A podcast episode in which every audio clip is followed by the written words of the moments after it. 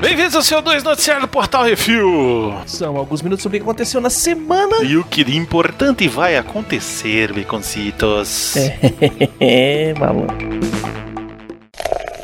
Bizarrice.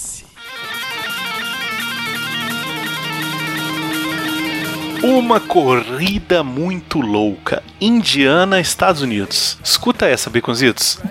um Ford Mustang vermelho já, já tá certo. Já tá certíssimo, né? Já comprou pra isso. Passeava, aí tá errado, a 200 km por hora. Em uma área de 110 km por hora. Uhum. Até que os tiras deram perseguição. O maluco só parou depois dos corajosos usarem cintas de pregos para parar o carro. Tava tipo corrida maluca mesmo. Uhum. Segundo o Motora, o Mad Max maluco, ele achou que os patrulheiros estavam querendo apostar uma corrida. E... Por isso que ele não parou. É muita maconha. O mané tá no chilindró acusado de resistir à aplicação da lei em um veículo e direção perigosa. Além disso, várias multas de trânsito foram adicionadas à sua linda carteira de motorista. Se ainda existir. Parabéns, viu? Mas você compra o Ford Mustang vermelho pra quê? Você quer correr, eu entendo. É, Mas, na pô, linha reta. vai pra uma pista que cabe 220, né, velho? É, ele aproveitou que tava corona, não tem ninguém na rua, vamos pisar fundo. É, pois é. Speed Racer, Go Racer, Go Racer,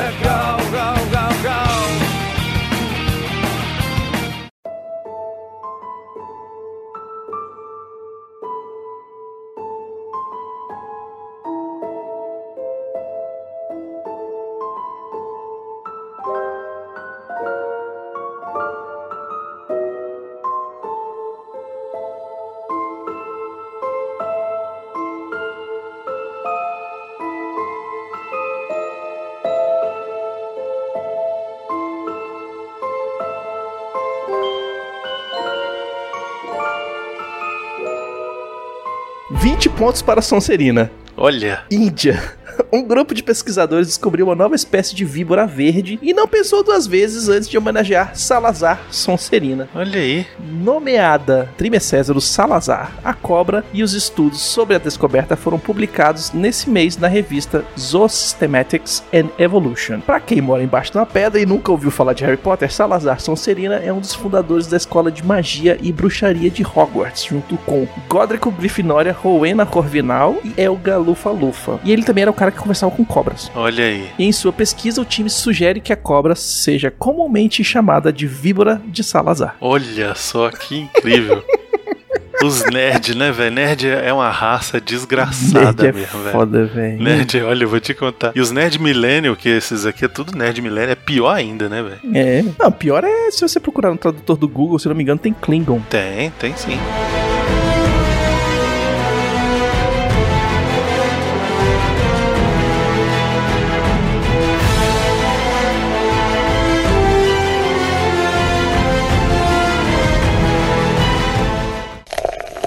Entretenimento.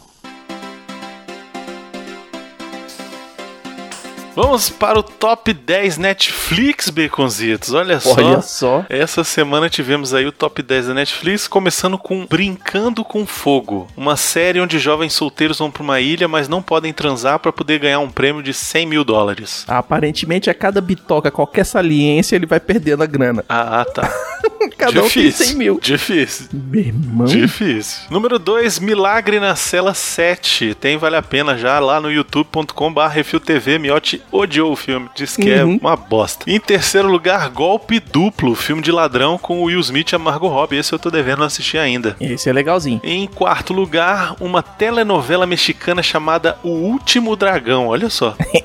um empresário volta de Tóquio pro México pra assumir os negócios do avô no crime organizado. Nossa senhora, deve ser uma beleza. Telenovela, velho. Em quinto lugar, Legado nos Ossos. É isso mesmo? Nos ossos, é isso aí. É um filme, um suspense policial onde uma detetive se vê diante de um mistério um ano após solucionar uma série de assassinatos. Hum. Ou seja, já viu, né? Em sexto lugar, continua aí o ponto cego, né? Ela tava semana passada, é uma série da mulher com amnésia e o corpo coberto de tatuagem que carrega nela várias pistas de crimes que aconteceram e que vão acontecer. Oh, beleza. Sem contar que a mulher com o corpo coberto de tatuagem é nada mais, nada menos que Lady Sif. Olha aí. Em sétimo lugar, A Terra e o Sangue. Um filme onde um traficante esconde drogas na propriedade de um pai e sua filha. É treta, isso é treta. Em oitavo lugar, Sérgio, o filme recente aí, com a participação do nosso querido Wagner Moura, é, Uhum. conta a história do diplomata Sérgio Vieira de Mello em sua missão no Iraque pela ONU, quando ele sofreu um ataque terrorista lá que, assim, vou dar um spoiler, ele morreu, tá, gente?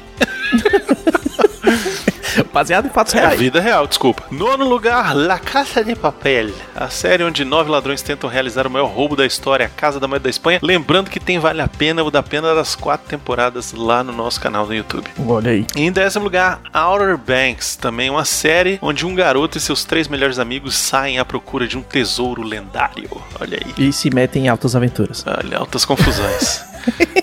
É isso. Então não se esquece de passar lá no nosso YouTube, youtube.com.br RefilTV, dá uma olhada lá nos Vale a Pena da Pena, tá tendo Vale a Pena da Pena todos os dias, mesmo com quarentena, seja de série nova que o Miotti e a Marina estão assistindo, seja de filme antigo que a gente tá fazendo Vale a Pena da Pena, é, seja de filmes novos que saem no Netflix ou em outras plataformas e o Miotti também tá fazendo a resenha, então Uhum. não deixa de passar lá, aproveita que você tá aí, né, jogado pra escanteio nessa quarentena e faz uma maratona lá nos vídeos no YouTube. Deixa passando, deixa passando na televisão lá, ó. Vai fazer outra coisa, deixa passando lá, ajuda nós. É, põe de fundo. Isso, Assiste a playlist inteira. exatamente. E vamos para as rapidinhas. Warner Brothers vai lançar Scooby-Doo, em português, em vídeo sob demanda em maio.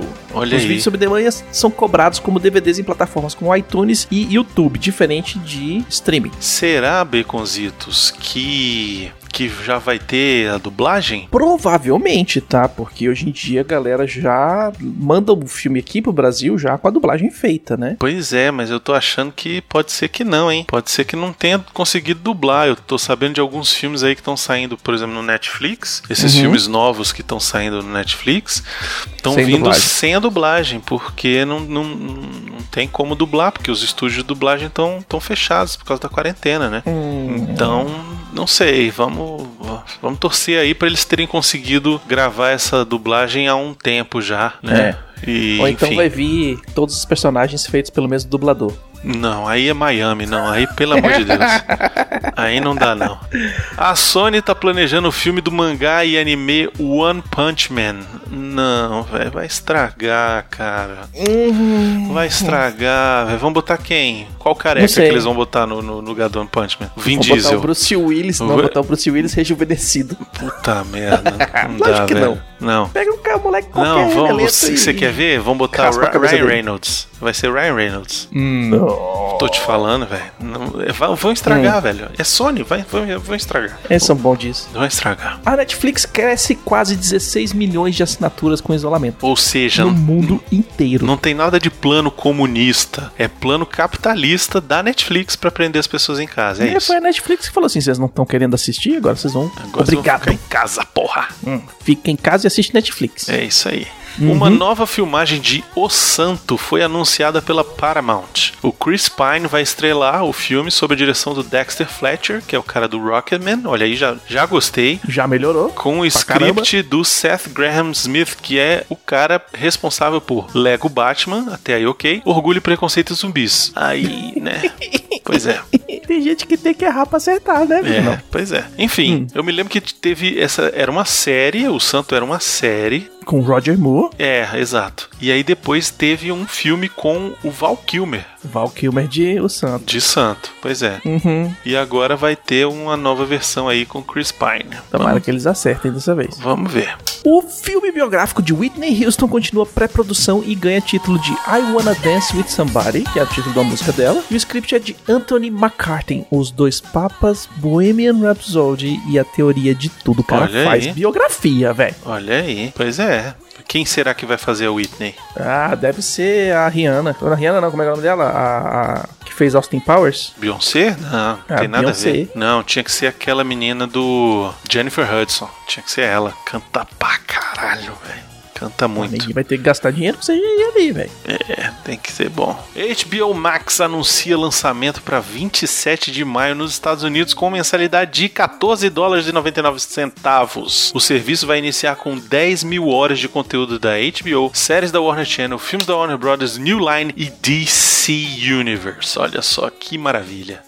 Bob Gale destrói um suposto furo de roteiro do De Volta pro Futuro. Olha aí, vamos ver. Segundo o povo que tá sem nada pra fazer e fica assistindo o filme e discutindo na internet, os pais do Marty não se lembram dele no futuro e isso é um furo de roteiro. Eu nunca achei que isso fosse um furo. Eu também não, mas o cara joga a real e, tipo, 100% faz sentido. E aqui eu abro aspas pro Bob Gale. Leve em consideração que George e Lorraine só conheceram Marty barra Calvin por oito dias quando eles tinham 17 anos. E eles nem o viram todos os oito dias. Então, vários anos depois, eles podem lembrar do cara interessante que os ajudou a ficarem juntos. Mas eu pergunto a qualquer pessoa lembrar de sua época de segundo grau e se perguntar o quanto se lembram de alguém que ficou no colégio só por um semestre. É Ou verdade. alguém que você saiu só uma vez. Cara, tem gente que você não lembra. Cara, minha, da minha sala, de, do primeiro ano ao terceiro ano, eram 50 pessoas, velho. Eu não lembro de 50 pessoas. Exato. Pois é. Sacou? E, e, tipo assim, galera que eu, eu estudei todo ano, sacou? E aí ele continua. Se você não tem nenhuma foto depois de 25 anos, você só tem uma vaga lembrança. É isso aí. E então, Lorraine e George podem achar engraçado terem encontrado com alguém chamado Calvin Klein, e mesmo achando que seus filhos de 16 ou 17 anos parecem com ele, não seria nada demais. Aposto que a maioria de nós pode encontrar fotos de nossos colegas de colégio que se parecem com nossos filhos. É isso, velho. Ele,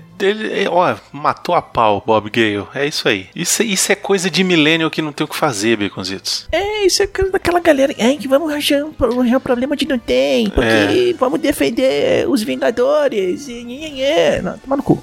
Filme perfeito. É isso aí.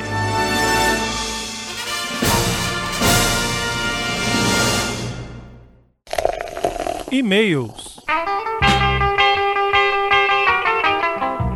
Baconzitos. Se você quiser seu e-mail e comentário lido aqui, tem que mandar um e-mail para portalrefil.gmail.com, comentar no episódio do Que Isso Assim e do CO2 da semana ou nos posts do Instagram, arroba portalrefil, que no próximo CO2 a gente vai ler ele. Ou seja, estamos aqui para ler os comentários. O primeiro é do Matheus Santos. Ele mandou o seguinte. Que é isso assim, povo do Refil? Aqui quem fala é Matheus Santos, Cabo Frio, Rio de Janeiro. Faz um tempo que eu não comento, mas tem duas coisas que eu queria falar com vocês. Primeiro é que há algum tempo atrás vocês fizeram um vídeo no Refil TV sobre o documentário Filmes que Marcam Época. Quero dizer que assisti recentemente e simplesmente amei. Só queria agradecer muito a vocês por me incentivarem a ver essa pérola do Netflix. E como vocês bem frisaram, acho que só vai valer a pena para quem já assistiu os filmes. E é claro, por quem é fã de cinema. Nesse caso é só alegria. A segunda coisa é sobre o CO2 114, onde o Brunão nos incentiva a maratonar todos os que isso assim. Olha só, vamos ver. Quero dizer que eu venho maratonando os episódios há algum tempo. E o último que escutei foi o que isso assim 25, hashtag Somos Todos Pinguim. Putz, programa sensacional que marca a volta do Calaveira, um dos mais engraçados do Refil, com certeza. Ainda teve a piadinha no início com a suposta volta do Jazzcast, que agora realmente voltou para patrões. E eu me orgulho de ser um deles. Bom, sem mais delongas, vou ficar quarentenado por aqui. Um forte abraço a todos e cuidado com o tafetá. É isso aí, o É, Matheus, aí. o Matheus, ele é ouvinte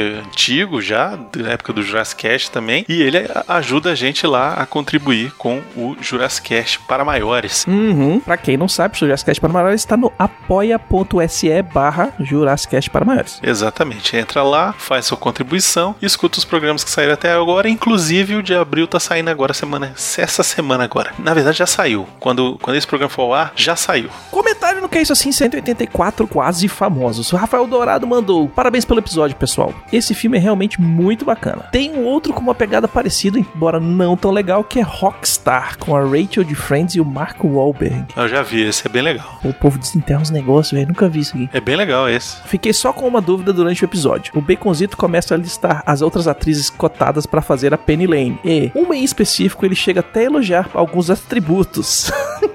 Mas eu não entendi o nome que foi falado. Rebeca alguma coisa. O Google não retornou nenhuma informação relevante digitando só isso. Re- Vejam vocês. Um amigo quer saber o nome dessa atriz.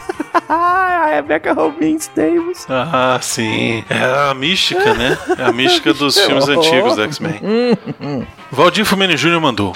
Gente, como eu adoro esse filme. Aliás, qualquer filme que a música tem um papel importante já me ganha. Cameron Crowe é um fanático por música. Esse filme mostra o começo dessa paixão. Ele é tão apaixonado que ele produziu outras coisas. Ele escreveu e produziu a infelizmente falecida Roadies. É uma série que mostra um grupo de funcionários de uma empresa de produção de shows. É uma delícia, vale a pena baixar, principalmente o episódio 7, em que se conta uma história sobre o Leonard Skinner, que é digno de quase famosos dois. Mas parece que há uma maldição sobre produções de séries sobre o universo da música para TV. Sempre naufragam. Vídeo Roadies e excelente Vinyl, da HBO. Além disso, Crowe é parça dos caras do Pearl Jam, daqueles de chegar na casa dos caras, abrir a geladeira sem precisar pedir. Ele produziu clipes da banda, dirigiu um show dos caras que foi transformado em DVD. Isso explica um dos guitarristas da banda participar da produção do filme. Duas sugestões, uma mais difícil, a outra mais fácil. A difícil é Ainda Muito Loucos, Still Crazy. Tem no YouTube. Um filme inglês sobre um grupo, né, que decide voltar ativa e tem de tudo. Rockstar falido, um Sid Barrett, um músico traumatizado, é uma ótima comédia inglesa e com um elenco excelente. Outra mais conhecida é Os Piratas do Rock, The Boat That Rocked. Nesse, o Philip Seymour Hoffman brilha fazendo um radialista noiado. Beijos e abraços. Ah, esse Pratos do Rock eu quero assistir. É, esse, eu, muito, esse eu já vi, é muito bom. Comentários no CO2 114, Gizmo, Disco e Ratatatá. O Marty McFly mandou: Sou apaixonado por essa série Band of Brothers. Se puder comentar, vou escrever sempre que puder, mas será com delay. Abraços. O Alexandre Rodrigues Assunção mandou: Sobre a notícia que vocês divulgaram, achei interessante. O Cinemark promover sua reabertura com preços acessíveis. Espero que sejam acessíveis mesmo. E com filmes clássicos. O cinema não morre. Já tentaram matar ele várias vezes, não vai ser agora. Já que é para dar a partida no cinema após essa longa quarentena, que seja com bons filmes. É, concordo. E a André Oliveira mandou: Oi, sugestão para os pós-créditos, a minissérie Belas Maldições. Por favor. Ah, muito bom. Era, era uma boa, hein? Essa vale a pena também. Mas essa eu quero, eu quero fazer um programa dessa aí. É, vale, vale, o Vale. cast assim inteiro. Get yourself in line, take your time, and watch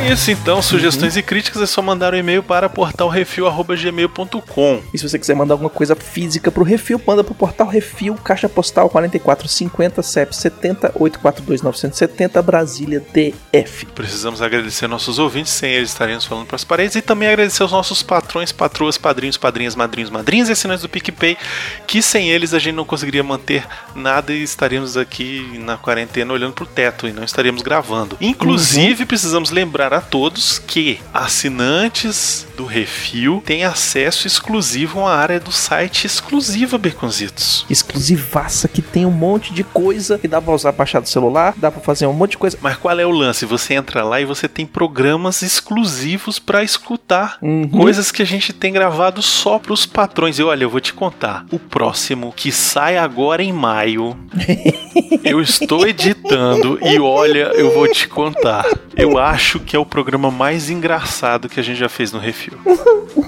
Sério, é sério isso, cara. É sério. Eu vou dar um jeito de botar um trechinho num próximo CO2 que vier aí pra Coloca. vocês verem o que vocês estão perdendo, velho. E falando em perdendo, o patrão que entrar agora vai ter acesso retroativo a tudo que já teve. É verdade. Olha, Então, que, se que você mamata. não conseguiu na época e tal, e tinha uma época que a gente tava fazendo, realmente, você mandava a live só pros patrões daquela, daquele mês, e quem não era, perdeu e tal. Agora a gente abriu pra todo mundo. Se você quiser ter acesso a tudo, você assina e vai lá e vê na área privada e Chuchu Beletes. Chuchu, beleza. Também não se esqueça de dar seu review, seu joinha, compartilhar nas redes sociais, entra lá no iTunes, mesmo que você não escute no iTunes, baixa pelo iTunes ou entra só no iTunes Uhum. e faz o review, rapaz. Isso ajuda a gente a crescer e aparecer para outras pessoas também. Sem contar que agora tem vários agregadores de podcast que também estão abrindo parte de review. Vai lá no seu agregador e dá o joinha, favorita seu episódio preferido e comenta lá, dá cinco estrelinhas, fala que a gente que você gosta, Isso. o que você não gosta, você pode mandar pra gente direto no portal review.gmail.com. Se você escuta outros podcasts mais famosos do que a gente, vai também lá no post deles, nos novos programas que eles lançarem, e fala assim: gente, por que, que vocês não chamam a galera do Refil pra gravar com vocês? Vai ser muito legal, eles são gente boa e tal.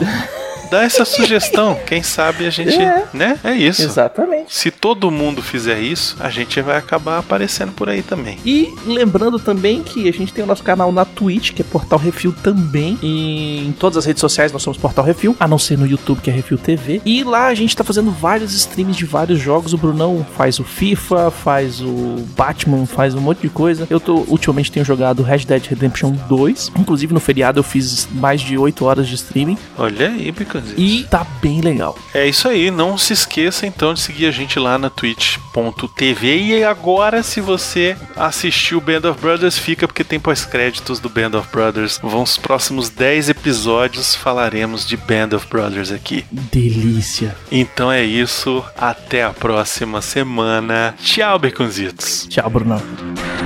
Down and dirty, baby. Down and dirty, baby.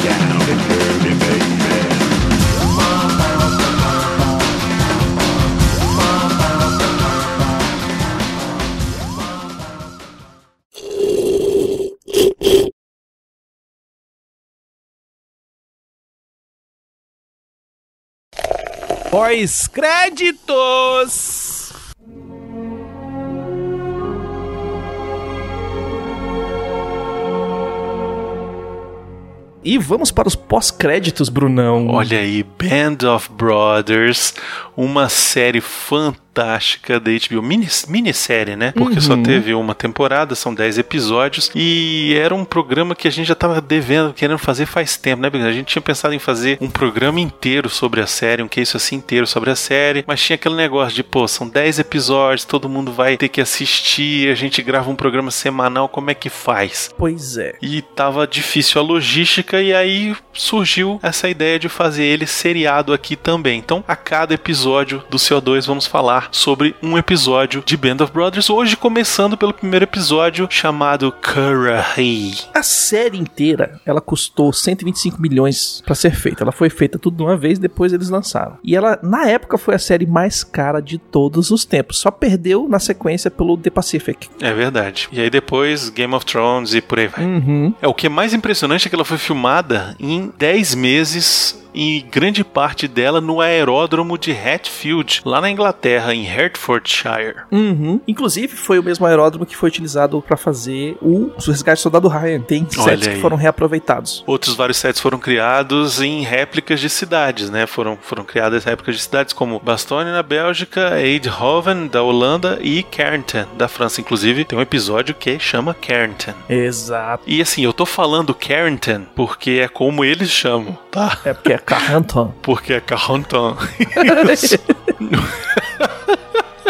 Tá, só pra avisar. Eu sei É. que é francês, tá, gente? É porque eles falam Carrington. E eu acho tão bonitinho eles. Carrington! É, e além disso, algumas filmagens foram feitas em locação, maioria delas em Hambledon, na Inglaterra, que era uma cidadezinha meio que intocada desde a Segunda Guerra Mundial, Brian, na, na Suécia, que foi utilizada como Alemanha e Áustria, e a gente não podia começar a falar da série sem falar no livro do mesmo nome, pelo autor Stephen E. Ambrose, que não é um romance, que nem Resgate do Soldado Ryan, que é um romance criado, ambientado na Segunda Guerra Mundial. Ele é uma biografia da companhia Easy. Isso, ele conta a história dos integrantes, né, Uhum. da Easy Company, que Isso. era a equipe de paraquedistas que pousou na Normandia e tal, e foi um- uma das grandes equipes, né, uma das grandes é, Uhum. divisões responsáveis por ajudar os Estados Unidos a vencer a guerra. E o engraçado também é que o Ambrose, ele fez várias biografias e antes dele fazer da companhia Easy, ele fez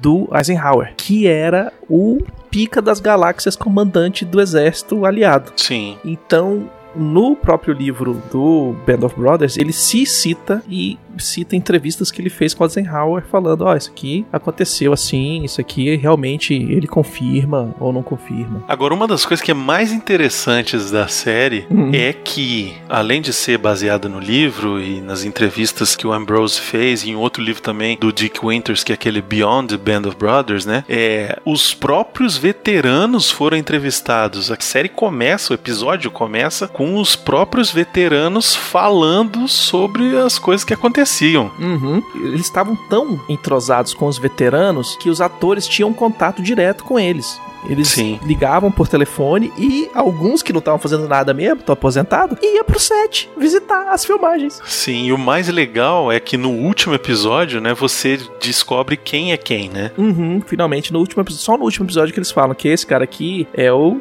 Dick Winters, esse cara aqui Isso. é o fulano, esse é o ciclano. Exatamente. A série foi produzida pelo Tom Hanks, pelo Steven Spielberg. Uhum. E segundo o Tom Hanks, eles fizeram a história encaixar na tela. Eles tinham que condensar criar um número gigante de personagens, é, tiveram que dobrar a experiência de outras pessoas em 10 ou 15 pessoas, ter pessoas falando e fazendo coisas que outros fizeram, falar, enfim, adaptação, né? É, Uhum. fez pessoa tirar o capacete pra identificar quem ele era, quando a pessoa nunca ia ter feito isso du- durante uma cena de combate, ia tirar o capacete, mas você tinha que tirar pra poder mostrar quem é o cara, né? Uhum. E ainda assim ele acha que a série é três ou quatro vezes mais precisa do que a maioria dos filmes de Segunda Guerra que saíram na história. E sim, eles têm. e- Eles fizeram um trabalho muito grande de, de veracidade e saber se as coisas estavam realmente de acordo com as histórias. O próprio Ambrose nos livros, ele fala: se você perguntar pra Fulano, e ele, ele vai contar a história falando que foi Ciclano. Se você perguntar pra Ciclano, ele vai falar que é, foi Beltrano que. Que fez esse negócio. Então você tem, pergunta pra três pessoas, cada um joga o, o heroísmo pro outro, mas a, a parada aconteceu. Então, no livro, eu conto como se fosse, sei lá, o Webster que fez isso. Mas se você perguntar pro Malar que foi fulano, e se você perguntar pro Webster foi ciclano. Entendi. Sacou? Porque, tipo, não, não fui eu que pulei na frente da bala, não. Quem pulou na frente da bala foi fulano, porque o cara é foda e tal. O Alzheimer nessa hora atrapalha um pouco, né? não, também os caras não querendo levar crédito demais, né? Mas- Mas as merdas eles falavam, não, esse aqui fui eu mesmo. Fui eu que levei É. tiro na bunda que passou de uma banda e pra outra. É isso aí. Bom, mas o primeiro episódio ele começa contando a preparação da equipe de paraquedistas, o treinamento que foi feito nesse Exatamente. lugar aí chamado Currahee. Currahee, que é uma montanha, na verdade não é uma montanha, é um monte, e ele tem uma altitude de 529 metros do, do leito do mar, mas ele só sobe 183 metros de altura. Só que a galera mandava os caras correr aquilo ali, de bermuda e camiseta, e depois com equipamento completo. Na chuva, na noite. Inteiro. Uhum. É, isso é legal. É legal que ele apresenta, ao mesmo tempo que ele apresenta os personagens que a gente vai acompanhar a partir do início da série, mas ele mostra como, como começa a relação desses caras como pelotão mesmo, como companhia, né? E É. eles têm uma relação difícil com o capitão, que é interpretado pelo David Schwimmer, que é o Ross do Friends, e é muito esquisito ver o, o David Schwimmer fazendo Outro papel, né? outro papel com a mesma cara de Ross, porque, tipo, 2003 ainda tava gravando temporada, então é, ele gravou essa, essa- esse episódio enquanto ele tava como Ross. Então, tipo, tem muito do Ross ali, aí você fala, caralho. Tá, tá esquisito o Ross aí, sacou? Uhum. Mas ele faz um capitão que é meio, assim, rígido demais. Ele quer, ele quer, obviamente, fazer os caras se provarem que são realmente bons e que merecem estar na Easy Company, né? Uhum. O Sobel, ele era, um, ele era um cara muito. Além de ser muito rígido, ele era muito filho da puta. Ele é aquele cara que você der um pouquinho de poder, ele abusa até não poder mais. Porque Isso. como ele mostra qualquer pessoa, qualquer desavença que ele tiver com você, real ou imaginária, ele vai sacanear com a sua vida. E normalmente é tirando o passe do fim de semana. O que, que é o passe do fim de semana? É o, o- A folga. a folga fora do quartel. Então você vai pra cidade perto do quartel, você toma uma cerveja, você dá umas namoradas e tal, não sei o que. Então o Sobel, ele era muito, mas muito filho da mãe. E ele não era um exemplo do que deveria ser feito, entendeu? É, porque ele, ele tinha um, um problema sério com se perder, né? Com localização. Uhum. Ele se perdia muito, então mostra isso na série pelo menos umas duas ou três vezes, que ele Isso. se perde e bota a companhia em perigo, né? Tudo bem que era só durante o treinamento, mas quando eles faz isso e eles já estão na, na Inglaterra, né? Faltando pouco tempo pra descer na, na, na França, Uhum. Aí o negócio começa a ficar meio complicado de manter o cara na, na, na frente do pelotão, entendeu? É, o cara, o cara era um, ele é um urba- urbanoide, né? Ele é um- uma pessoa que não, não tinha muito conhecimento de localização, nunca trabalhou com mapa. É o cara que sempre pegou o É, ônibus ele- pro trabalho e voltou. Ele era, ele era um, Ele, ele como cara pra botar a galera na linha e treinar a galera ao máximo, parte física, parte mental, assim, de, Uhum. de você fazer o cara, ó, eu vou botar os caras pra correr na chuva e e não vou ser piedoso, é aquele meio treinamento tropa de elite que a gente viu, sabe? Aquele negócio É. de você esgotar o cara, pra você preparar ele ao máximo, porque quando ele chegar lá na frente, ele vai estar preparado pra pegar uma situação muito ruim, né? Hum, ele é um exemplo de um chefe ruim. É. É aquele que ele quer todos os louros pra ele, ele vai forçar a equipe inteira a fazer o, o além do que ela precisa e fazer e, E quando acontecer. precisa elogiar, ele não elogia direito, né? Os elogios são pra ele e a chamada de, de a puxada de orelha e a, e a mijada são nos outros. É Isso. sempre assim. E em contrapartida tem o Dick Winters, que ele é, que nem o Sobel, ele era um cara que saiu da academia de oficiais. Então, antes do, do Band of Brothers, no livro do Dick Winters, ele, ele conta como foi o, o, treina, o treinamento de oficial dele antes de ir pro campo Tocoa, né? E aí ele, ele o, o Nixon e, e vários outros, eles, eles são caras assim que vieram com treinamento disso da escola do, do exército, escola de oficial, sacou? Uhum. Junto com o Sobro. E o Sobro, nessa época, ele era o mais velho da galera e ele tinha 28 anos de idade. É, o, tinha muita gente nova que foi pra guerra, né? Uhum. Ali, ali o, o cara que tinha mais de 30 era o Coronel Sink, era o cara que Sim. tipo, era um pouquinho mais veterano. Mas várias coisas não foram, não mostram no seriado, porque assim, não não tem tempo Isso. pra você mostrar. E é uma adaptação, né? E, e você tem que cortar pra ajeitar e aquele negócio, né? Pra fazer caber na, na, na, na tela. O Coronel Sink também, que era o, o, o- o que é o bigodudo, Uhum. né? Ele, ele que teve a ideia de pegar e botar os intestinos de porco pro pessoal rastejar por cima e etc e tal. Ele que pegou uma hora e pegou e juntou é, munição e mandou os caras atirarem com munição de valendo por cima do ar- arame farpado. Uhum. Então você não pode levantar a cabeça, você vai levar um tiro de verdade e você vai ter que passar